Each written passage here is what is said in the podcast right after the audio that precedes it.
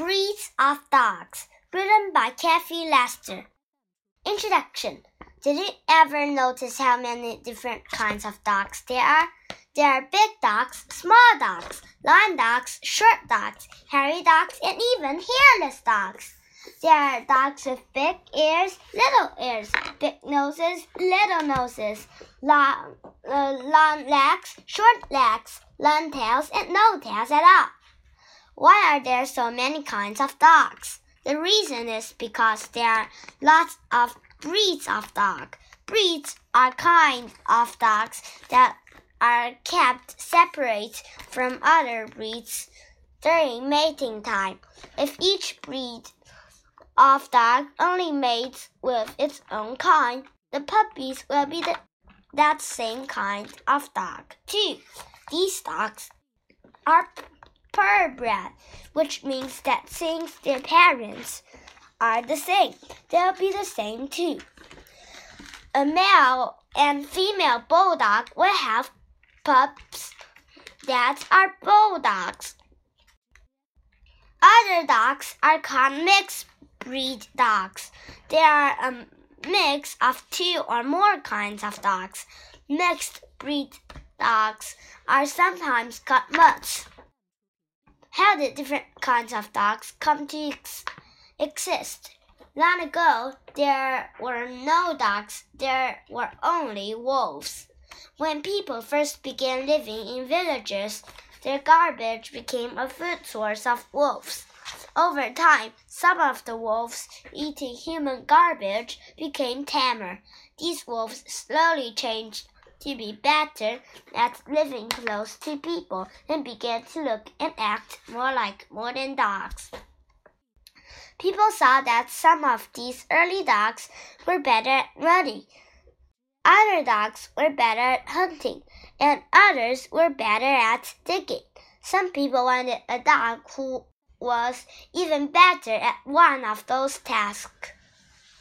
So they start uh, only letting good runners mate with good runners, and they only let good diggers mate with good diggers. Over many thousands of years, the dogs uh, people kept as pets changed into the breeds of dogs we know today. Of course, the wild wolves stayed wild and are still wild today. There are seven groups of dogs and each one has many breeds. Let's learn about these groups of and some of their members. Sporting dogs. Sporting dogs were breed that help hunters. Some sporting dogs help a hunter find the game, the animal that is being hunted. Other sporting dogs find game that has been shot and bring it back to the hunter. The pointer is a sporting dog that was bred to see and hunt at game. A pointer freezes in place with one front leg up and points with its nose. The Labrador Retriever or Lab is a good popular sporting dog a dog that is also a good family dog. It was first bred to retrieve or bring back birds that had been shot if they fell into a pond or lake. Labs have webbed feet to help them swim well. Their waterproof coat helps them warm in cold water. They have strong jaws for carry heavy birds. Hounds. The job of hounds is to chase game on the ground. There are two kinds of hounds. Sight hounds use their eyes to chase game. The scent hounds use their nose to follow the scent or smell of game. Hounds they may bark to let the hunter, hunter know they have cornered the game, or they may kill the game themselves. The Irish wolf, wolf hounds or sight hound, a sight hound is one of the tallest dogs in the world. It can be 0.9 meters, 3 feet tall at the shoulder. It was bred to hunt and kill wolves. Its long, strong legs make it a fast runner. The best scent hound is the bloodhound. It has loose skin on its face and long floppy ears.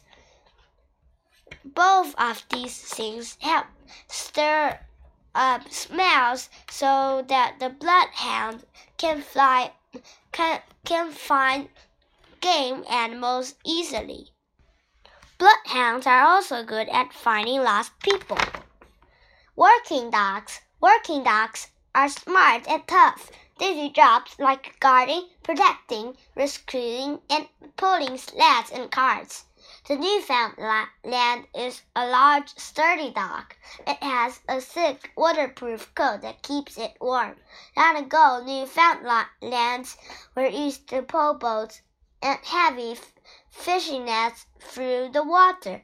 Today, they are used to Europe, uh, in Europe to rescue drowning people. The Samoyed comes from the coldest, the coldest parts of Asia. Samoyeds were first used to guard and herd reindeer. Today, they work as sled dogs.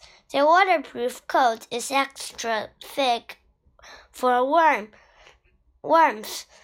Their stocky shape helps keep body heat inside. Herding dogs. Herding dogs are fast moving and smart. They are bred to control other animals such as sheep or cattle. Herding dogs control animals by barking, staring, staring or nipping. Herding dogs are easily trained. They are independent, eager workers. The Welsh Corgi is a sturdy, quick, short-legged dog. It was first bred to drive cattle because it is short. It can duck under cows and nip on a nip at their ankles. It is able to move quickly to keep from being kicked. The border collie was made famous in Baby, in Babe, a movie about a pig that herded sheep. Babe learned this skill from a border collie. Border collies were bred to herd sheep and cattle, and they still do that work today.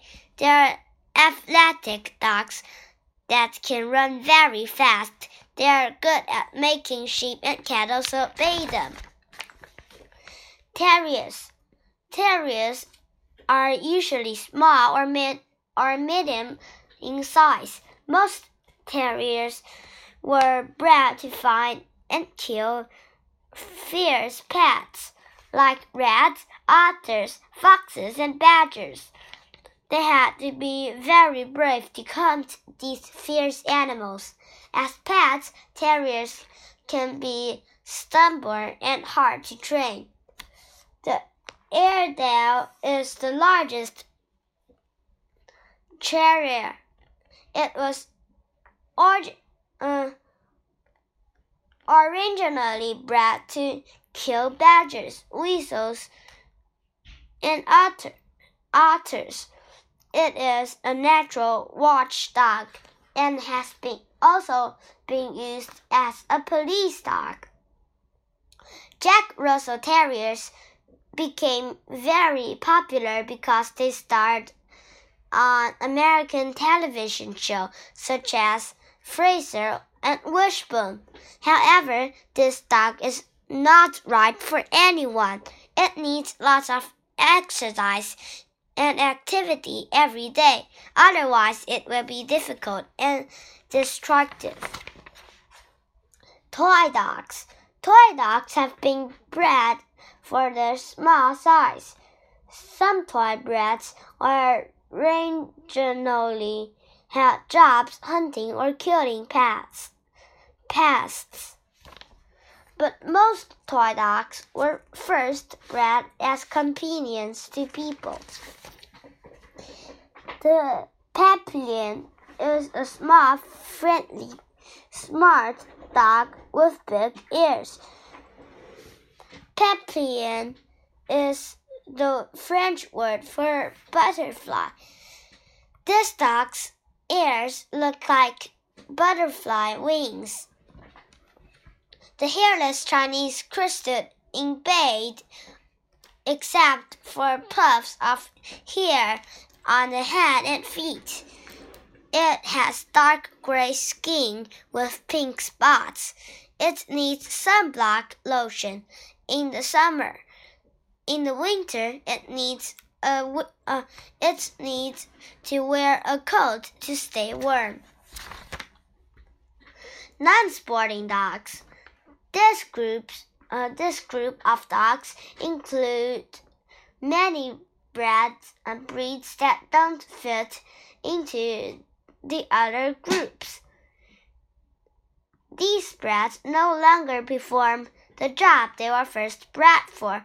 Their job now is mostly to be companions to people. The Shar Pei is an unusual looking dog. Its skin is wrinkled and loose, and its mouth is shaped like a hippo's mouth. The Shar Pei was first bred as a Chinese fighting and guard dog. Its loose skin made it possible for the dog to twist away if another animal grabbed it. Dalmatian puppies are born completely white. Their spots develop in the first few weeks of life. Dalmatians were trained to trot beside a horse down coach if farm animals got in the road. The Dalmatian would move them out of the way. It also protected the horses from wild dogs. The Dalmatian had to be very strong so it could, could trot for many miles. Choosing a dog. Purebred dogs can have health problems. Many people believe that mixed bred dogs are healthier. Mixed bred breeds come in all sizes and colors. They often have lively personal outlets. Bringing a dog into your family is a big decision. It is very important to keep a dog healthy with regular visits to the vet. It is also very important to train the dog to behave well. Now you know more about why there are so many kinds of dogs. Dogs really do come in most every shape and size. They have many kinds of personalities and personalities too. If you get a dog, be sure to choose one that will get a along well with your family. A dog can be a good friend for many years.